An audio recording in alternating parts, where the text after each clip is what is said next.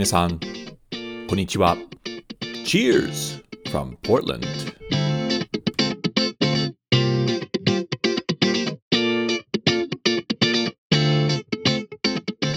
皆さん、こんにちは。どうも、お収集ブログのレッドです。ポートランド、オレゴンのお酒シーンを紹介するおトックポッドキャストへウェルカムです。2023年の初ポッドキャストです。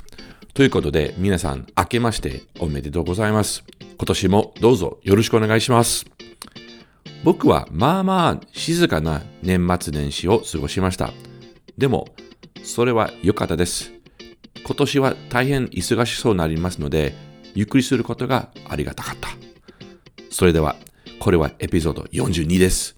このエピソード42では、オレゴン州のお酒ニュースを共有して、ブルアリー26を紹介します。そして今回のインタビューゲストはポートランドの唯一日本人ブルワーの山川よしさんです。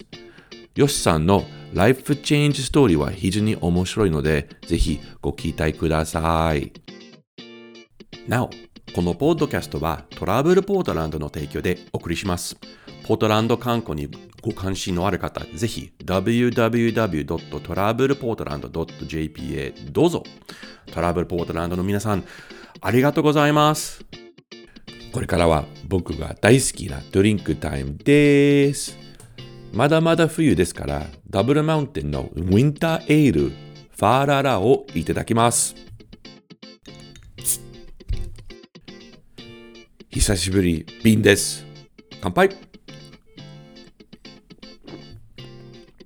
じゃあ、エピソード42をスタートしましょう。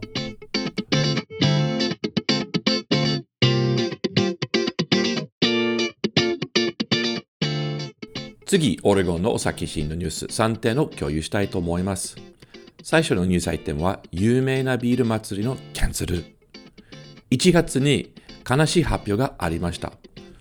オレゴン州で最も歴史があり、最大のビアフェスティバルであるオレゴンブルワーズフェストの主催者は、今年のイベントを中止すると発表しました。主催者はフェスティバルをキャンセルする理由がをいくつか投げあ挙げました。その一つの理由は、ポートランドの中心部にあるフェスティバルスペースを借りる費用が高すぎることとなったことです。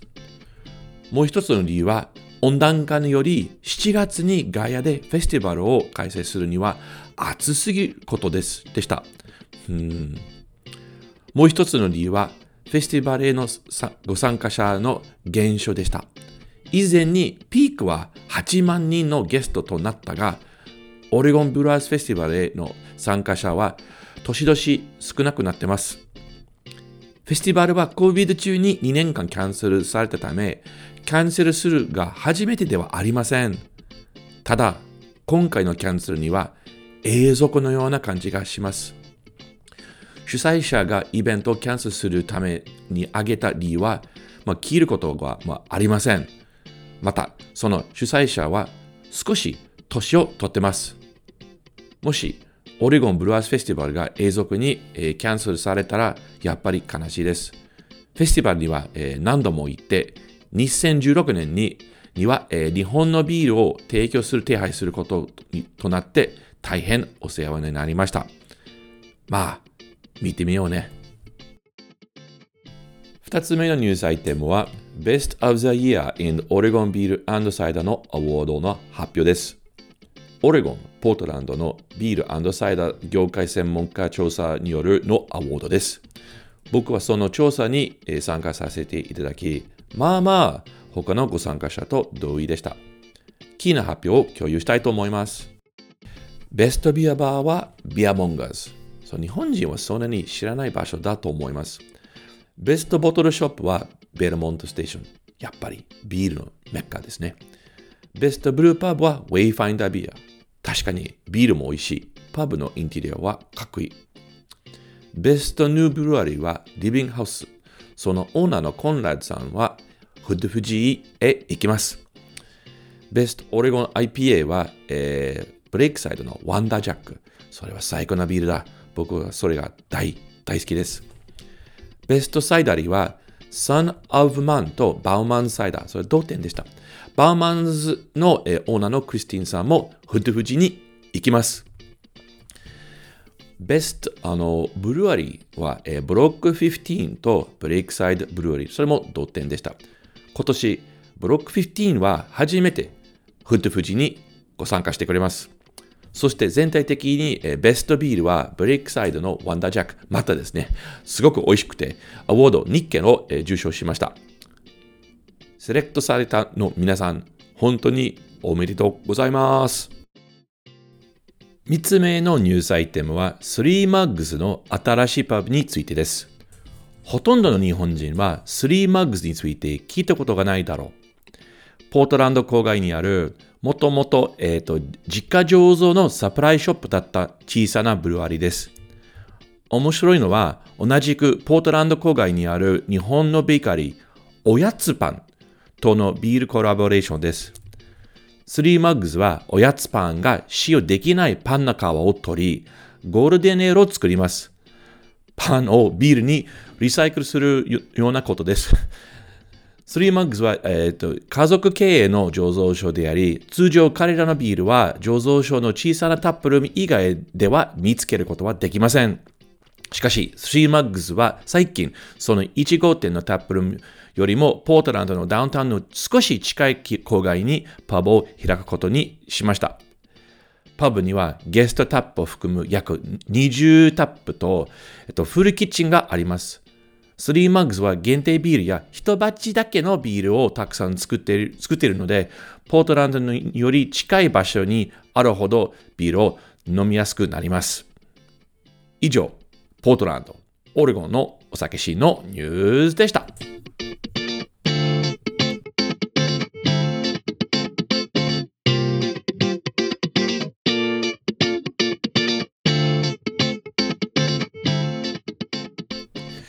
次のセグメントはオレゴンの飲食店紹介コーナーです。今回、ブルワリー26を紹介します。ブルワリー26はもともとポートランドの特中心街から離れている近所にありました。ただし、最近より中心部的な場所に移動しました。最近オープンしたグランドファーブルーイングとフラクシャーブルーイングの近くです。そしてイクリプティックのムーンルームも近くにあるため、ブルワリー26ははしご先に最適です。ブルワリー26が好きなのは、えー、地元のバーのようなとってもリラックスした落ち着いた雰囲気があるからです。そしてビールは一般的にとっても良いです。そしてブルワリー26のユニークであり好きなところが2つあります。一つ目は、そこで飲むと、醸造所の製造スペースの真ん中で飲むのような、飲むことということです。飲酒エリアとビール製造機材の間に壁やバリアはありません。お酒を飲むと、ほんの数メートル先で醸造家が働いているのを見ることができます。2番目にキリの犬は、えー、今日のエピソードのゲストである山川よしさんがそこで働いていることです。ブルワリー26では日本人にブルワーとして働いてもらい、タップルームで提供されるビールを、えー、作ってもらい、とってもあの嬉しくと思います。ブルワリー26にキッチンはありませんが、外にフードカートがあります。また近くには、えー、たくさんの素晴らしいレストランがあり、それらのレストランから食べ物をブルワリー26のタップルームに持ち込むことができます。ポートランドにお引越すの際、ブルワリー26をチェックしてみてください。きっと楽しんでいただけると思います。以上、飲食店紹介コーナーでした。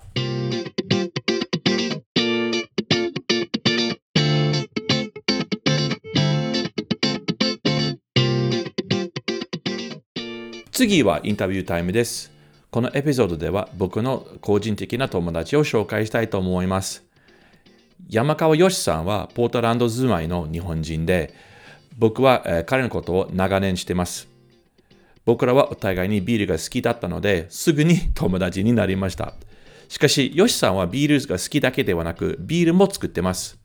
実はヨシさんは最初は、えー自家醸造としてスタートしましたが、現在は完全にキャリアを変え、プロの醸造家になりつつあります。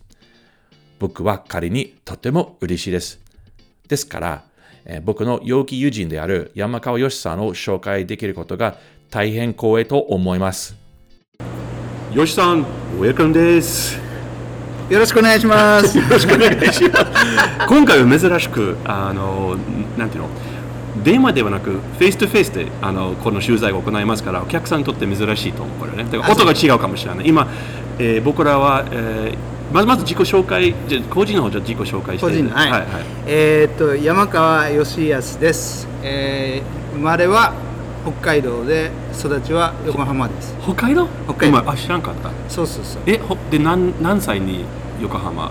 移住したの？えー、3歳ぐらいにあ、だから覚えてない北海道。覚えてないで北海道のね札幌？札幌。あ、オッケー。でもみんんな親戚はあのまだ北海道にいるから。まだいる？うん。あ、オッケー。で、この間、帰った時も一応札幌帰ってあ、札幌も？横浜も？横浜も。あ OK そうそうそうじゃああの今日の取材始まる前に今ど僕らどこに座っているか皆さんに教えてくれる、はい、今は、えー、とブルワリー26といって、うん。えー、とサウスイーストのあのポートランド、ね、ポートランドはい。はい。はい。います。の醸造所はい。醸造所です。はい。はい、じゃあいいところですね。後でちょっとここブルーアイ26の話に戻りたいと思いますね。はい。えー、とじゃあじゃあ今ちょっと個人の自己紹介でもそあの北北海道生まれ横浜育ちであの今はオレゴンじゃないですか。なぜオレゴンいまずいつにオレゴンに来てその理由は何だった？えーっとち高校卒業してああ。のその時はほらアメリカがやっぱりみんな行きたい憧れの。憧れ？うん。ねでしょ？うん。だからあまずアメリカに19歳の時に。19歳？そうアイダホのアイダホ州に行って。あ何？そのあのホホストファミリーと？ホストファミリーそう、OK 英語を勉強しにはいはいはいはい、おそうか。そう。でなぜアイダホ？あれプログラムあったからそれは安かったから。あと やっぱり日本人があんまりいないところあそれはね行きたいでしょ？大事でもやっぱり日本人ばっかりだったけど。えだった？だった。え田舎ではなかった？田舎だったけどでも英語学校行くと日本人ばっかり。あでもあそうか。じゃあアイダホ19歳にアイダホ行ってでその後は？その後今度オレゴンにそれ何歳の時？それは大学大学ため？大学のために、えどこ行ったの？えー、ユージーンの LCC レインコミュニティカレッジ ?OK ちゃちゃんと卒業しました？ちゃんと卒業で そうそうそう。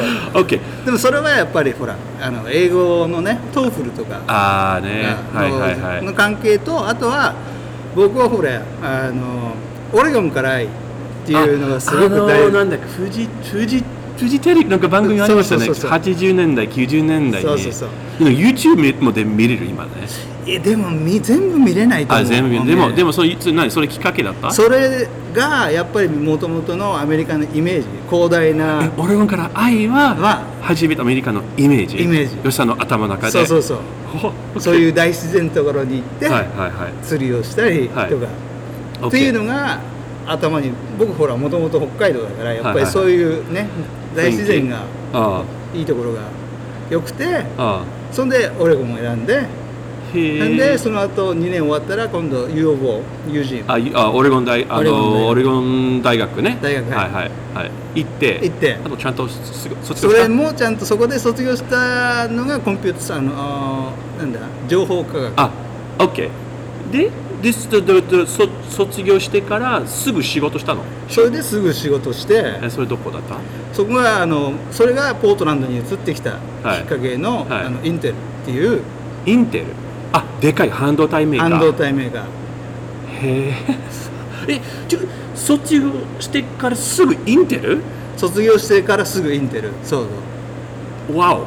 えで、あの、なな何の仕事だ？そのインインテルってでかい会社でかいからまあ一応 IT の中のあの最初はテスター、はい。ソフトのテスターとあな日本語の？日本語のテスタあーそっかそっか。ーとして入って、はい。でもまあほら情報科学、はい。あのプログラミングとかしたがいいから、あのまた違うグループ、まあ、同じグループなんだけど全部日本語のソフト用の仕事？あで次の開発に移った時はそのウェブサイトとか、はいはいはいはい。あの全ての言語のあの翻訳の自動化とかもうした？それをこの17年間17年間してた。や OK。やってましたじゃあそれやってました。や ちょっとその話、その話。あとしましょう。やってました。で、あのーまあ一応まあこの後の話全部まあまあビールの話を結構出ますけど、えヨシさんはクラフトビールのきっかけでいつに何を飲んだ？覚えてる？それ覚えてる？覚えてる。えっとねその語学学校行ってた時かな？にあ大学の時だ。大学大学の時に、えー、とシカゴの友達に遊び行って、うん。その時に最初に飲んだのがサミュオ・アダムスのボストンマーガ。ーああね。ね。結構クラシックなそうそうそう。あのクラフトビールね。そうそう。あてか全国結構飲めるようなあ大き,、まあ、大きい会社でもそれが初めてのそういうクラフトビールを飲んではい。あこれは美味しいと思う。今まではそれ前までは必ずヌーウォーキーベスとかあ安いやつ。安いの。大学生だから。ね？大学生だからそういう安いのしか飲めないでしょ？あのの僕もねあミルウォーキースベース飲んでた。ミルウォーキーベース。大学時代。ロックパックでおおもう1本もな 何？4ドル？5ドル？ぐらいおあそうだってでシカゴ行ってそのボストンブルビアカンパニーのサム・アダムスというビールを飲んで。飲んで、あはい。これ美味しいって言ってで他いろいろあのグロッサリーストアとか見るとあるじゃない。あのあー。ヘンリー・ワインハーとあかそう僕も飲んでちょっと僕そちょっとそのいなんていうその素人っぽく向向けのクラフトビールあったヘンリー・ワインハーズですよね、えーそうそうそうねか初めてのクラフトビールあのものはへこの辺ね。この辺。ヘンリー・ワインハーズいや僕も飲んだね。美味しいと思った僕もその時でそれでそそれからずっとクラフト。クラフト。いやでもすごい今でも初めてのクラフトビール今でも覚えてる。そのサミュア・アダムスはすすごいし、ああ、なるほどね。うんそれもほら前まではミルウォーキーベストだから衝撃的なところでしょ、おおこれ何？と思う。あそうか。えでまあえその後に何年後にまあビールクラフトビールを飲むことだけではなく、えー自家醸造も自家醸造。あれそのきっかけは何だった？それはポートランドに移って、えーっと仕事を始めた時に、はい。そのインテルの仕事場の近くに、はい。あのそういうホームブルーサプライヤーっていうあ自家醸造用の用品を売る売るところ店お店はいはいでそこに行くようになって、はいあこんなに簡単に簡単というか、まあ、ビールを作ることが自分でできるんだ自分でできる、うんはいはいはいと思ってもうそこからもうマニアックのようにマニアのようにえ本当に何でも普通人そういうビール好きで作ろうと思わないなんなんで作ろうと思ったそれでなんか自分そのあのなんていう挑戦チャレンジ、まずはそういう作ることが好きで僕基本的にね、はいはい。あのいろいろ。凝りやすいでしょはいはいはい。だからそうビールが作れるんだと思ってで作ってでやっぱり自分のこういうオリジナリティとかを出したいなと思って。あともも前からもともとものづくりが好き。ものづくりが好き。でビールが好きから自分作ればと、そうそうそうそう、えー。でそのもう自家醸造はじゃあ初めてのビールは何だった？何のスタイル？覚えてる？それは多分ね覚えてないけどあのほらそのね自家醸用のそのあキット。キットを買ってあーなんか入ってるね。キット入ってる。と美味しかった？まずかった？あーまあね今今思えば あんまりね。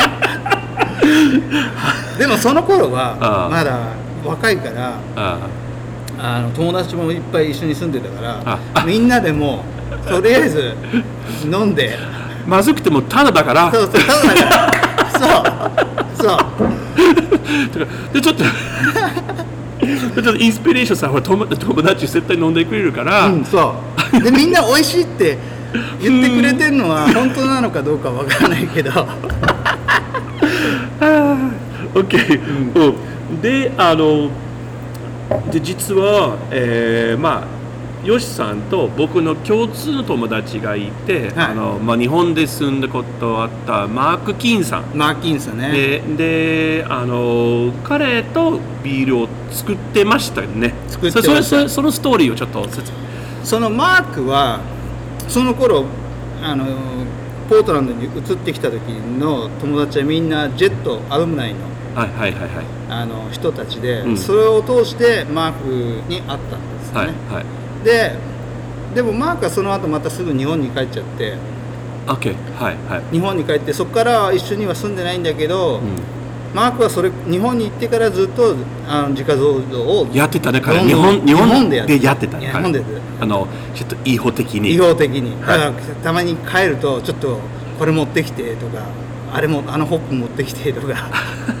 あそうか。あ吉さんが持って持ってきました。うん。その部品とか。部品とか。ああ OK OK そうそうそう、はいはい。でそういう形で一応マークとはいつも友達関係をつながってたんですよね。あはい。だけどこのマークが、えー2010年かな、えー、と ALS、ALS はい。あの筋肉の。あのの大変な病気ですよね、ALS になったのでやっぱりアメリカに帰ってくるっていうんでそのケアのためとかね。ケアのために、はいはいはい、で帰ってきてもう彼はもうビールを作るのがもう一番の夢っていうか生きがいだったから、はいもう僕たち毎日。うんうん。彼は自分でこう物をつあの触ったりとかできないからあ体がだんだんね弱くなってね。ね。はいはいはい。だから僕たちがあの彼の言うようにあのこれを入れてくれとかあれを入れてくれとかまあで吉田そその手作業をしてた。彼はそのそ要するにマークさんすごいちあのあのなん知識すごいあって。すごいね。だからすごい、僕もねあのその、えー彼まあ吉さんとマークさんが作ったビールもごちそうになりましてもうホームブルー要するに自家醸造ビールと思わない思わない。もうプロもう普通の醸造所を作るようなビールで。彼の本当知識もすごくて。だから知識でいろいろ吉さんに説明教えてくれてで吉さん実際にその自分の彼も手作業をしてて、うん。でマークは全部スーパーバイズみたいな。そういう感じで。そしてそれをやってるうちにやっぱり少しやっぱり ALS のそういうアウェアネスなんて言います？あ認識？認識をやっぱりこれを通してつなあの伝えたいっていうのでうんあのウィドマーととかあのラボラトリーとか、はいはいはい。あとやってみんなましたね。でコラボレーションをして、はい、はいでそのビールの売り上げが ALS にこう返っていくっていうのをはい2年ぐらい、あとなんかよよく思い出したらホップ会社クロスビーさんはホップ貢献寄付してくれたしそうそうそうそうだから基本的にノーコストのローコストのビール。ロール。でその利益を、まあ、売り上げをもう逆に ALS, ALS 側ににああの寄付とか。そうあ。リサーチのあはいはいはい。ファンドレーザーに、はい。え？っていうことをあマークとはずっとやるでそれは何年ぐらいマークと一緒に？それは COVID の前だから2年ぐらいかな。あー。COVID の前2年ぐらい前、はいはいはいはいはい。コロナのね。ででやっぱり COVID になってからちょっと危ないから？COVID になってもうやっぱりそのあの一緒にブルー本自家増上がもうできなくなって、はいはい。そうです、はい OK まあ、そこでまあマークと一緒にやる。もうそれで、まあ、マークの体もどんどんねダメになりました。もあったね、はい弱くなったので、あはいはい。もうマークの家でずっとその前までは増上してたんだけど、もうそれもできなくなったので、はいはいはい。まあ、それはそれで一旦。あはい。でそのプロジェクトのネーミングは何でしたっけ？それは一応ビービール隠れ家。隠れ家。隠れ家、はい。えその目的まあね、はい。あの後で言うかもしれないけど、うん。やっぱり僕たちはこういう日本の居酒屋とか知ってるから、やっぱりそういう人ととの触れ合いのできるよそううなつねつなぎがつなぎできるような。るようなはいビール屋を作りたくて。素晴らしい。はいはいはい。日本に行くとほら人こうガチャッとドア開けるとなんか人がいっぱいいるじゃない。はいはい。ね。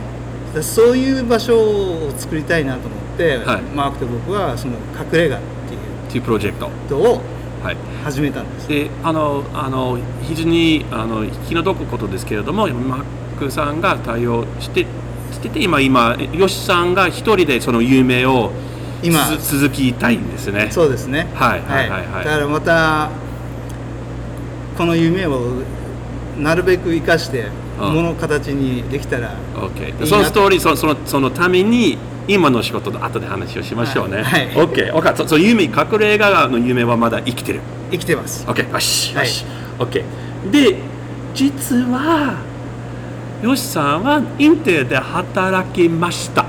働きました。でも、はい。去年ちょっと人生のなんか変大きな変更ありました。それ何でしたっけ？ちょうど去年のクリスマスあたりですよねああこれに2021年。22年。あ2年。2年。2年。はいはい、はい、にあそのインテルから解雇されましてあ一応解雇の通知が出たのが去年で、うん。えー、と先週の金曜日が最初最後のあのああの給料が出た。給料が そう最後は職場行けなくてもちょっとちょっと何ヶ月間お給料があったっていう最高そうですね最高だなだから今はそうちょうどタイミングがいい感じでうん。はいはいはい。仕事がから解雇されてはいはい。また今はだからそのそれもあって隠れ家をまた復活させようかなと。ああはい。で要するにインテルのインテルもなんかそのししなんてそのし仕事しなくてよくて。4月しそうです、ね、でででもちょっとお金もらって一応ね。自他の自分の夢をなんか追求できるようなめずめっちゃ珍しいもう本当に状況。そうだよ普ね通ないよね、うん。こういう。そう宝物だよ。だからこの何ヶ月かは仕事しなくても一応給料が入ってくるので。ああ。だからそのもう暇で他のことを。他のことができる。で他のことが見つければ。はい。で実はその他のことは一応はい。それが今ここにいるブルーウェイ26の,、うんあの昔の夢に戻ろうかなと。だからブルーアイになりたいっていうのが今の。ブルーアイで。で今よよしさんはここはい。ブルーアイ26で具体的に何をやってるんですか？まあそれはまあその話はまたね長くなるんだけど、まあ、従業従その正社員ですか？いやボランティアです。ボランティア、はい。OK でもでここはブルーアイのあの元々のその何ブルワーってなんて言うんだろう。醸造家醸造家あが今いなくなってしまって。あはいはいはいはいそっかそっか。いなくななってますなってその僕の友達のお一人のオーナーのキースがキーさんね。はい。あのもし俺に興味があるんだったらここをでビール作ってみないかって言われてああ。今はあの見習い研修。要するにお給料をもらってないんだけど逆にそのトレーニング？トレーニングをその知識を作ることができる。まあ、その交換 exchange ですね。そうですね。はい。ね、はい。今今要するに今インターンシップみたいな。そうね。インターンシップみたいな。えー、だからよだからそのビール醸造所に関してはもう本当に何？最初からその要するにそのもう本当にマシからマシから。もう缶詰瓶詰まで。まで全部。全部。すごい。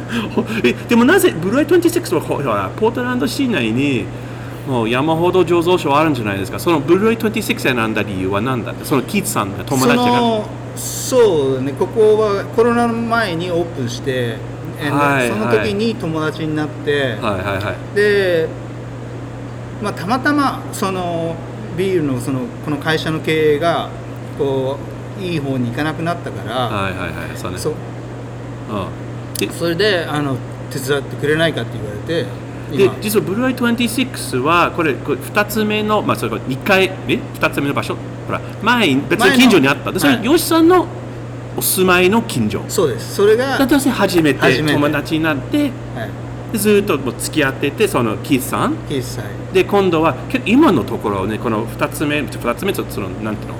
その新しいところがもう場所的にいいでしょうね。もう本当にポートランドの中心街みたいな前のところちょっと遠かったね。ちょっと遠いし交通量っていうかねうん。あんまり人が歩いてるあの歩くああのととのところない。この辺いっぱいお店あるわけね、うん。今近所。結構飲食店他の醸造所もあるしバーとか。うん。結構ね。醸造所もあるしいいよ。はい。観光客も多いからね。ねこの辺。なんかいい場所ここ。そう。OK おじゃあこっち来てえー、まあ今いここその、まあ、インターンシップとそのボランティアはいつに始まったこれはちょうどその、まあ、全てタイミングがいいんだけどその2か月ぐらい前。はい。大体11月ぐらい。がスタート、うん。で今週何時間ぐらい？今は大体週2回？2回。2はいはい。回週2日ここであの丸1日、はい。あの。だから2ヶ月間でまあこれ短いか長いかは分からないんだけど、まあ、短いか。短いね。で一番なんかそのインターンシップ始まる前に知らなくてびっくりしたこと学んだことは何ですか？実際にそう今前は前は実家醸造やってたんじゃないです。か、今はその商業的な場所で働いてるんじゃないですか？ちょっとびっくりしたのはななんかあった？びっくりしたのは意外とあの自家増場と変わらない。変わらない？変わらない。おお。だからすごく感謝してるのはやっぱマーク。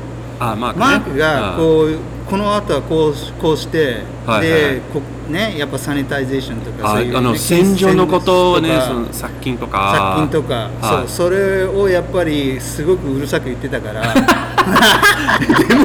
でもねすごいもうねすごい大事。みんな知らないね。みんな知らないね。いや洗浄みんなやっぱ作りたいじゃんほら歌曲ほらそうそうそう。仕込んで美味しいビール飲んでも。ほとんど洗浄でしょ？うん、ほとんど9割洗浄とあとはどういうふうに水を動かしてあ映ることね。移るそう。一つ容器から一つ次の容器へ動いて。いつも考えないとダメね。はいはいはいその次のステップをこういつも。考えながら今のステップ今のあそうをやったり。ーそのプランニングみたいうな。そそう。それがもしそれがでそれもマークさんと同じこと同じこと。勉強になりました？うん。すごく勉強になって今結構2ヶ月しかやってないけどすもうほとんど分かります。っていうのはやっぱりあんまりマークさんのおおかげ。で、うん。へえ。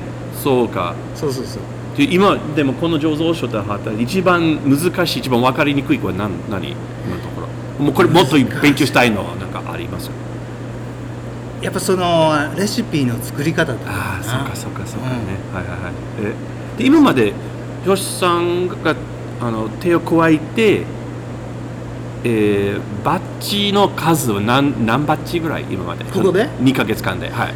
ここで1234 4バッジ。4バッチかな、はい。三そう4バッチかな。で今日ちょっともう偶然に僕こっち来て今日初めてその、えーウイスキーウイスキー、えーとた樽熟成？そう樽熟成初めての経験？は初めての経験。おお素晴らしいね。ね後でちょっと写真を送ってあげるけど。しかもそれもローカルなウイスキー。そうポートランドド市内のの蒸留所。蒸留所。ののウイスキーね。ウエストワー。ドねレストワードでそこから樽をいただいて。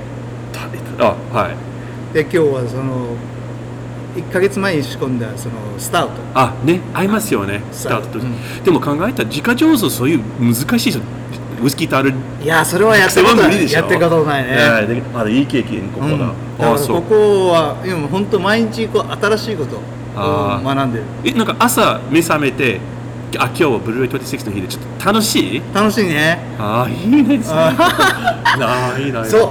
あ楽しい。楽しい。仕事ともうあともうもう仕事思わな。い、今でもボランティアだからね。OK はいはい。だけどでもすごい好きね。えすごい好き。いいね。うんうん、じゃああの吉さん最後の質問ですけど。あもう最後ですかえーもう最後、えー今ほらポートランドじゃないですか、ポはい。オレゴン州でポあ吉さんはまあ昔からビール好きで、まあ、ビールつもうビール作りの経験ビール作る歴あってあのアメリカ国内で他の市場もありますよね。あのほら西海岸だけだったらシアトルとかサンディエゴとか。はい。吉さんにとってポートランドオレゴン何が特別？何が違う？そのビール文化として。えっ、とねみんなフレンドリー。すごくあのそう見れてその作る人たちその業界の業界の人たち、うんしかもあと来るお客さんとかもやっぱりこう、うん親近感がこう湧くようなはいはいはい。あの場所がうんうん。ポートランドには多い。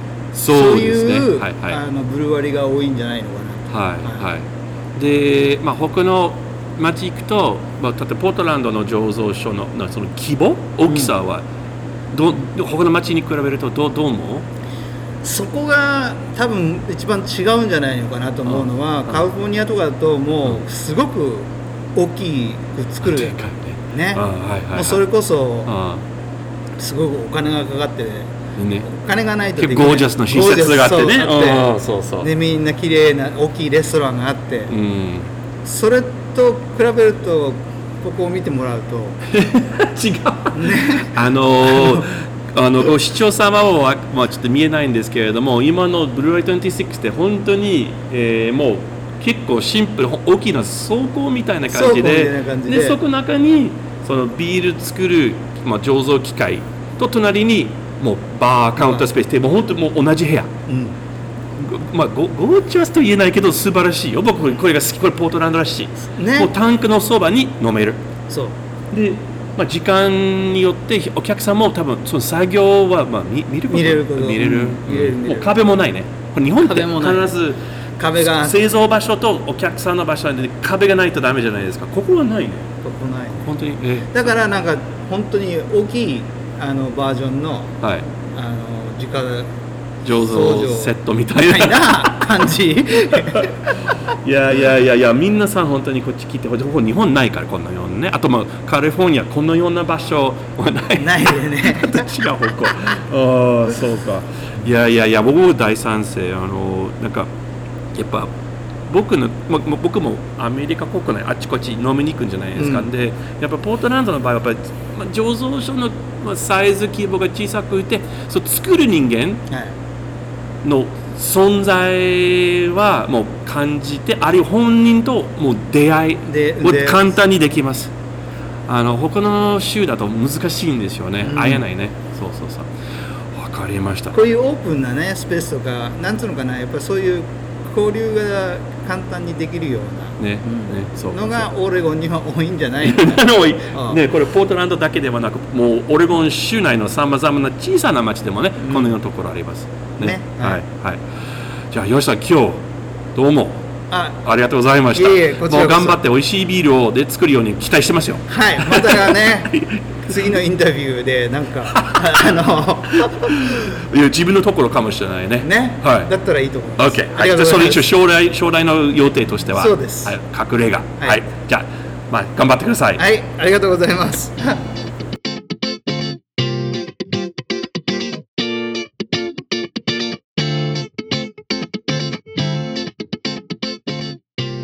皆さんどうでしたでしょうか？ヨシさんのインタビュー。とってもいい人でしょ？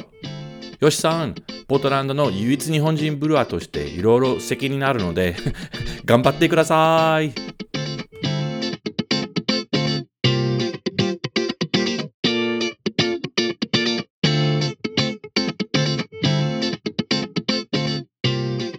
このポッドキャストエピソードを聞きいただき誠にありがとうございます。他のエピソードを聞くため、オレゴンやポートランドの飲食シーンを知るため、または飲食ツアーをご予約するために、ぜひ、お収集ブログへどうぞ。Facebook または Instagram のフォローもお願いします。また次回はよろしく。